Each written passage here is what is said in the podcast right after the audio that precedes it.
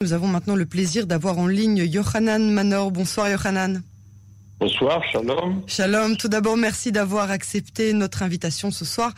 Euh, Yohanan, je voudrais tout d'abord vous demander votre analyse sur les risques que prend Israël en réalisant cette annexion. L'ONU, l'Union européenne, la communauté internationale entière n'ont de cesse d'appeler Israël à y renoncer. Les pays arabes avec lesquels Israël est plus ou moins en bon terme menacent de rompre les accords de paix. Le Hamas annonce la prochaine intifada.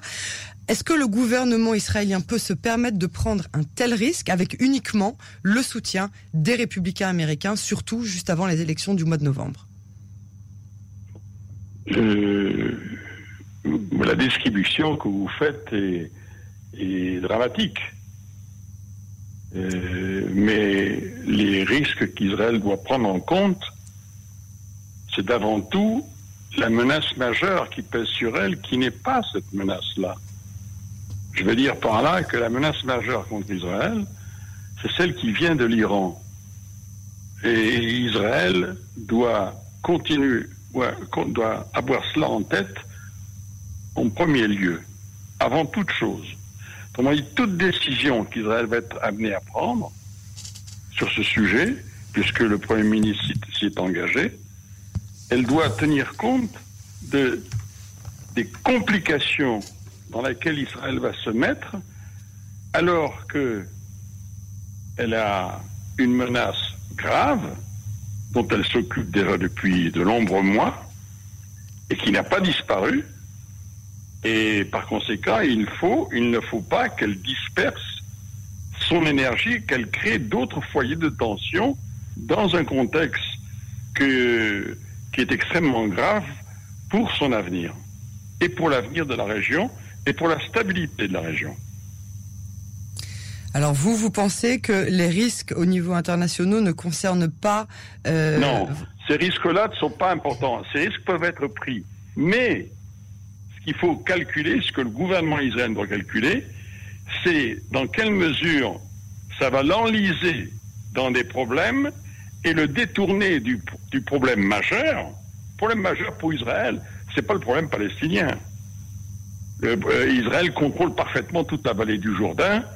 C'est pas l'annexion ne change rien du tout. Israël a déjà annexé. Jérusalem a été annexée. Je vous le rappelle, c'est pas c'est pas un précédent. Je vous rappelle qu'Israël a annexé pas seulement Jérusalem Est, mais 60 villages autour de Jérusalem, 60 villages arabes. Ça c'était il y a très longtemps, on l'a oublié. Mais ça a déjà été fait qu'est-ce que ça va apporter à la sécurité d'Israël?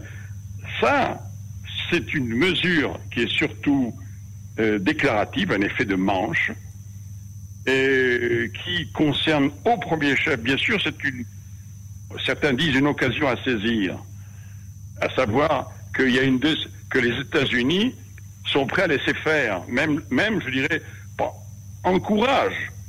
Et là, on arrive à un sujet important qu'Israël également doit prendre en considération. Un sujet important parce que ça, a une, portée très grande.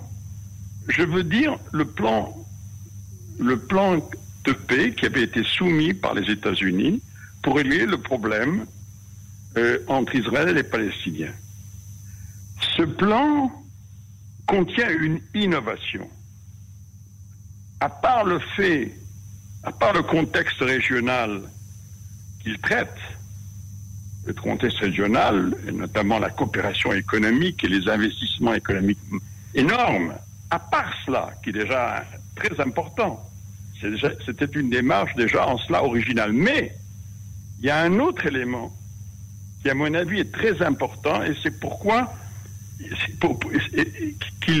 un élément qu'il faut bien comprendre, parce qu'il peut expliquer pourquoi Israël est prêt à prendre des risques euh, dans le contexte que j'ai décrit tout à l'heure, à savoir que l'élément majeur, c'est la menace iranienne. Pourquoi Israël est-il prêt à prendre des risques? Parce que pour la première fois, une grande puissance a soutenu largement par plusieurs pays arabes, ont décidé de dire aux Palestiniens, stop. On ne peut pas simplement traîner les pieds il y a, euh, c'est pas parce que vous direz non et vous traînez les pieds que que ça vous ça va servir votre cause ou vos intérêts.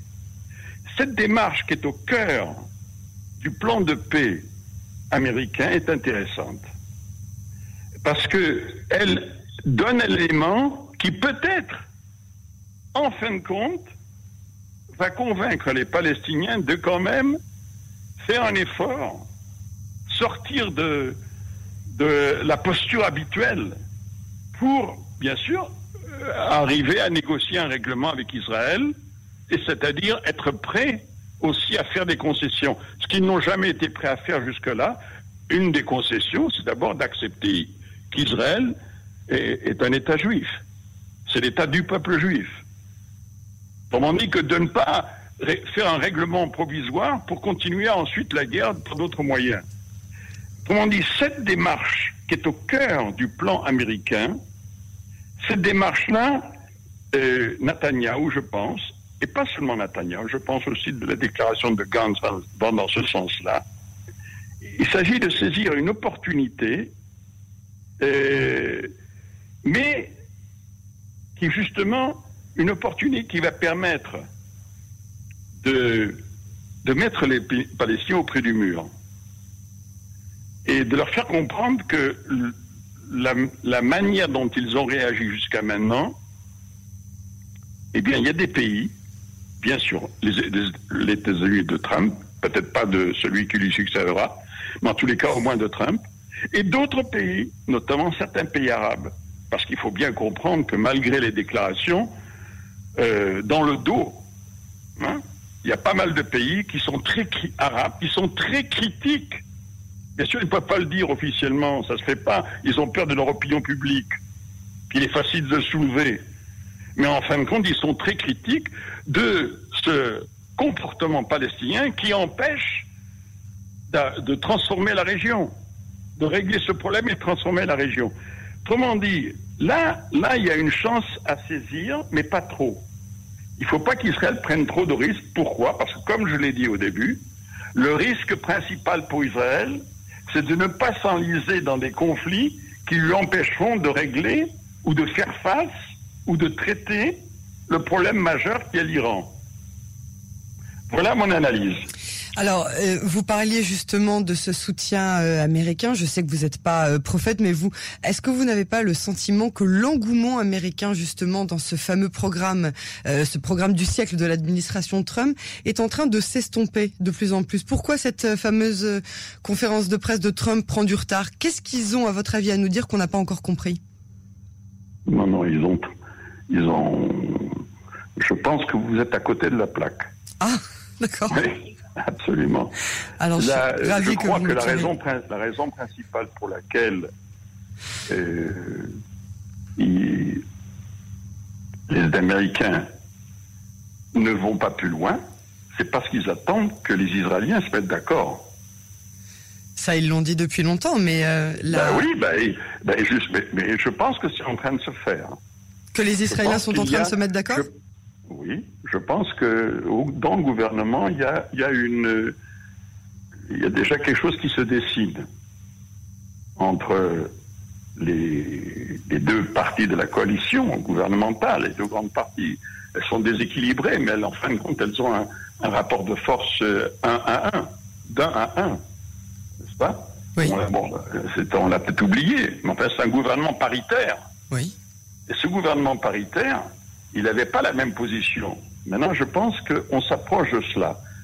Et je pense qu'il va y avoir euh, certaines choses de fait pour profiter de l'occasion sans trop prendre de risques.